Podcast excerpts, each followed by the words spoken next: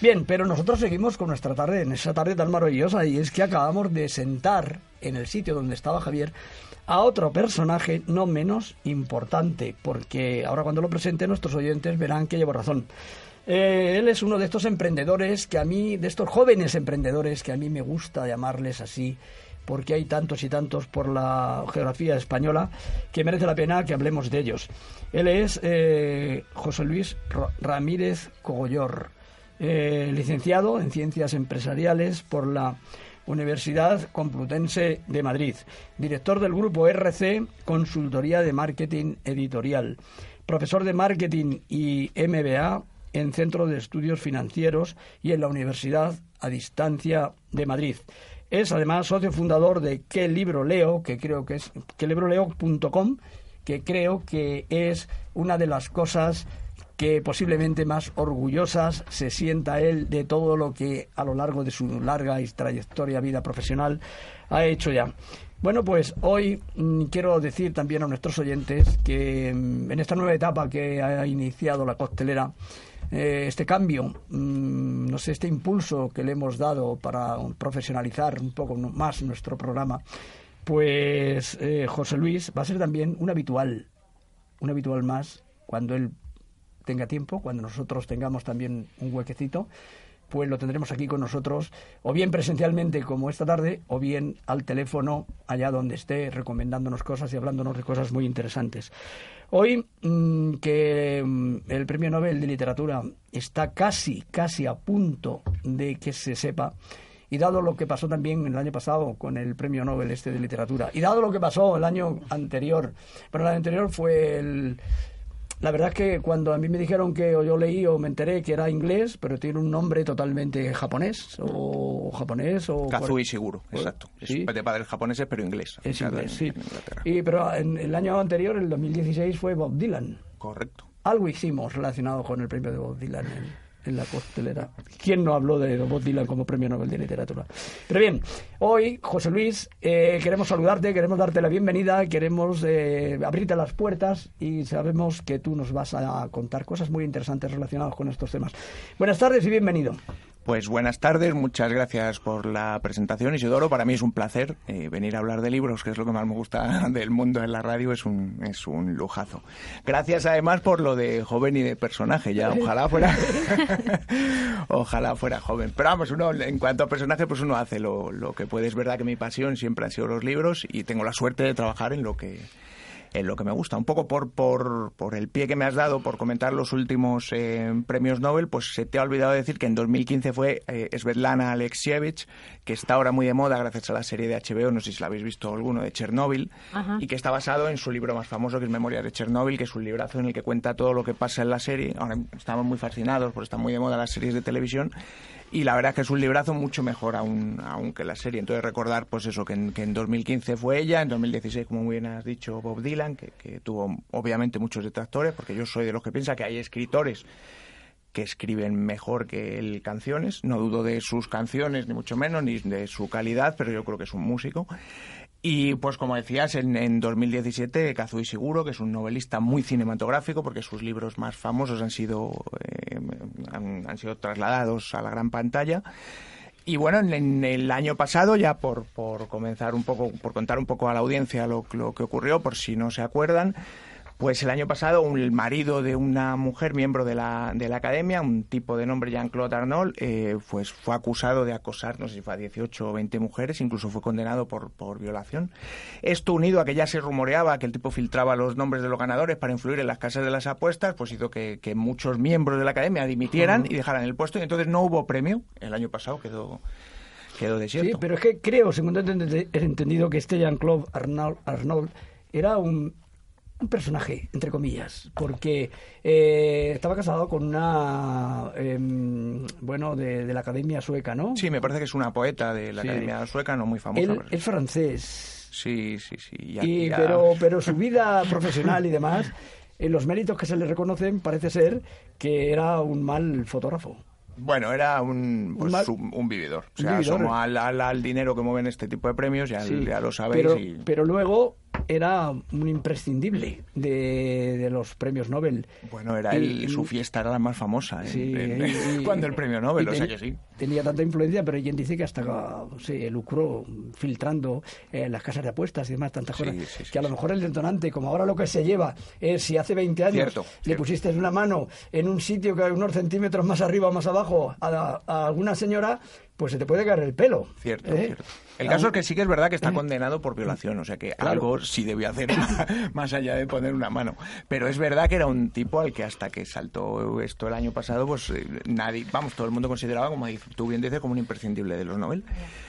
Eh, y bueno, eh, pues este año, en una, en una decisión muy nórdica, muy sueca y muy salomónica, pues en vez de conceder un premio Nobel de literatura, van a conceder dos porque el año pasado no lo pudieron hacer.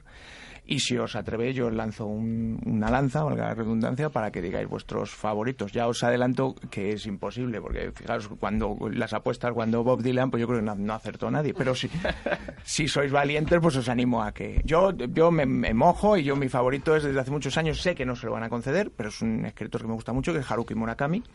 También porque me gusta mucho la literatura japonesa, como bien sabes. Y nada, pues os dejo si os atrevéis a decir al- a alguno de vuestros escritores favoritos si tiene posibilidad. Hay gente, aquí en España se ha puesto muy de moda en librerías y demás, incluso hacer porras para ver si acierta alguien el, el- el ganador, porque os digo que es, que es, que es prácticamente imposible. Yo tengo un, un- no sé por qué me he informado y lo he leído y además es que además esa, de- una- esa sí que es la serie, una de las series que a mí más me ha gustado y la he visto. Margaret. Margaret. sí. Lleva nominada Margaret Eh, Atwood, sí, lleva por, nominada. por la, por el tema este, que su, su libro ha sido hecho, bueno... Sí, el cuento de la criada, El cuento de la criada, una de las Ay, series que más es... Pero aparte de eso es que está teniendo muchísimo éxito. Yo, que no soy de ver muchas series, porque no soy muy constante de estar en la silla, o sea, en el sillón o en el sofá tanto tiempo, eh, esa serie sí me la he visto, la he visto. Pues Y- tiene una historia, el y- libro tiene una historia muy original y es que cuando lo sacó es una novela relativamente corta, eh, como decimos en el mundo del libro se lo comió, o sea, vendió en su, en Sí, su- pero y- en su casa. y Y, no- sin embargo, a raíz de la serie de televisión ha vendido muchísimo y ahora sabéis que ha sacado, eh, me parece que ha sido esta semana o la semana pasada, ha sacado la continuación del cuento de la criada, que es Los Testamentos, y que está vendiendo a un ritmo brutal. Era Sí. lo que te iba a decir. eh, ayuda mucho que, que una historia se, se haga serie para dar a conocer al público y para que la gente, porque las series, aunque hay excepciones como el caso de Isidoro, que dice que no la sigue, ¿no? Pero es verdad que la serie te engancha y cuando te engancha, pues, eh, lógicamente quieres más. Y la serie es muy cómoda, no tienes Sí, que estar leyendo. Sí, y- sí. Entonces, claro, es por lo que estás diciendo, lo que hablabas también de Chernóbil, de la serie, pues es un poco. Parece que, que- la literatura o, los premios de lo que estamos hablando está haciendo el juego e inverso. Quiero decir, la demanda es en función de lo que veas en, en la televisión y luego ya me compro el libro porque me ha gustado.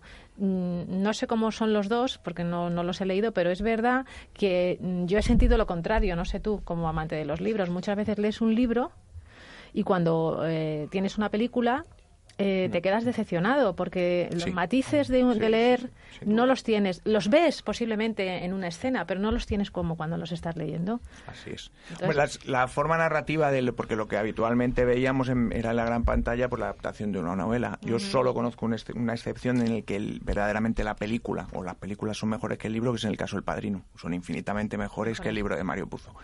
Pero más allá de eso no conozco ninguno, pero es verdad que el estilo, la forma narrativa, el tiempo, eh, la, la cantidad de tiempo de que dispone la serie de televisión frente al cine es muy diferente. Entonces Claro. se puede hacer una, no- lo normal es que haya una muy mala adaptación de, en cine y en 8 o 10 horas que duran las, las miniseries sí se puede hacer una muy buena adaptación del libro extraen- extrayendo las cosas más importantes. Tú que estás muy al tanto, lo veo, de este tipo de cosas, eh, es verdad que parece ser que el, el premio Nobel de- del 2017, a ver, y seguro, Sí, Kazuo, sí, sí, sí. y seguro, eh, se disculpó delante de Margaret cuando le dieron a él, cuando recibió el premio Nobel, y dijo que le pedía perdón por no habérselo dado a ella.